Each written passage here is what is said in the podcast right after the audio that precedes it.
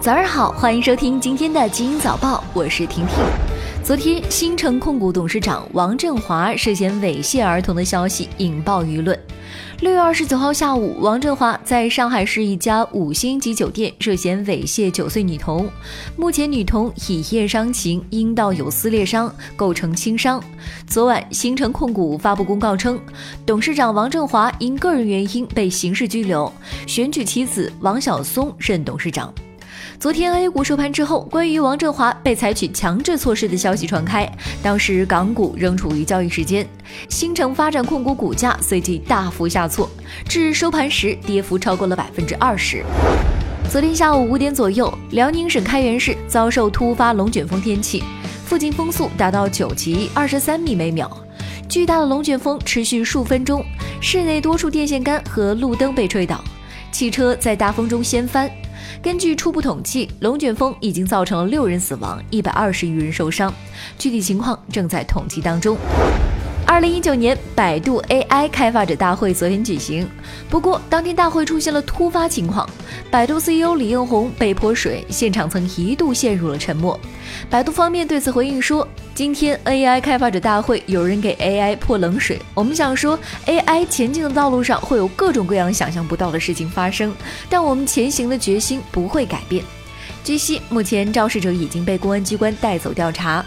而在昨天中午，在李彦宏被泼水之后，一张标有“红颜祸水”同款单价一点零七五元清凉的苏宁易购促销海报火爆全网。广告配图是一个人拿着怡宝纯净水往另一个人头上浇，与李彦宏被泼水现场契合。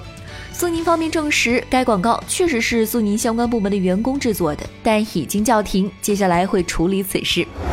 近日有媒体报道，联通逐渐关闭二 G、三 G 信号服务。对此，中国联通回应说，报道视频中显示客户使用三 G 手机仍然无法通话使用的情况，是由于用户所用手机制式不支持联通三 G 制式导致的，而非所谓的关停二 G 或三 G 网络。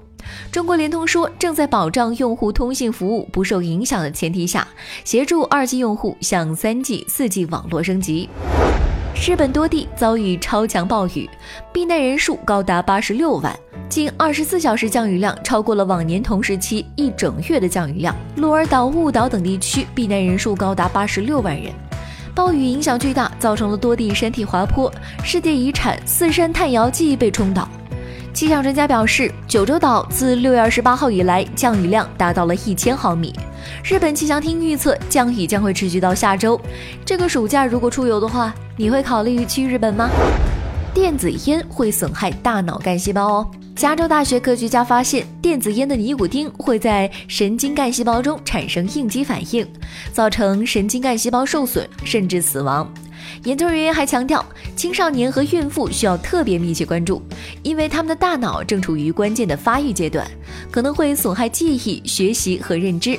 根据不完全统计，目前全球已经有四十二个国家和地区禁止或限制在公共场所使用电子烟。今天的精英早报就到这里，祝你度过美好的一天，明早见喽！